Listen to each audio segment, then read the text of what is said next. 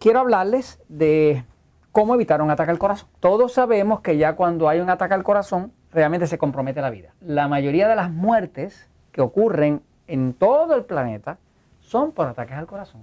Todos los estudios clínicos, los de la ciencia, reflejan que no existe ningún predictor de ataque al corazón más certero que el predictor que se llama índice aterogénico. El índice aterogénico es una fórmula usted mismo la puede calcular. Si usted busca su examen de laboratorio último que, que le hizo el doctor, que lo tenga guardado en una gaveta, usted puede saber en cuánto riesgo usted está de ataques al corazón. Usted toma los triglicéridos.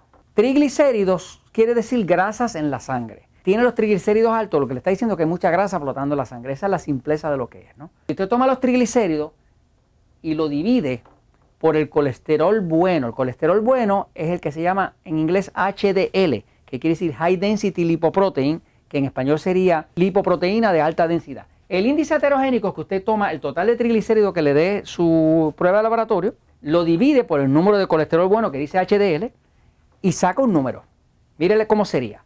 Para un graduado de Natural Slim, pues tiene que estar en 100 y cuando usted 100 lo divide por 40, esto le va a dar 2.5, o sea, 2,5. ¿okay? Ahí usted se graduaría del sistema y tiene un estado de salud óptimo, indiscutible. Lo más seguro va a tener un estado de salud mejor que su propio médico. Una persona, cuando nos llega a nosotros a Natural Slim, que a veces le decimos, enséñame tus laboratorios a ver cómo están, nos llegan así. Casos comunes que veo, 250 de triglicéridos, que es bien común, y a veces tomando lipitol y medicamentos y toda esa cosa, y 25 de colesterol bueno. Cuando usted divide 250 por 25, esto le da 10.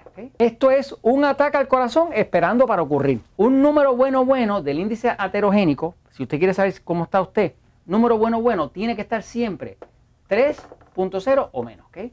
Si lo lleva a 2.5, usted está a salvo de un ataque al corazón, porque la verdad siempre triunfa.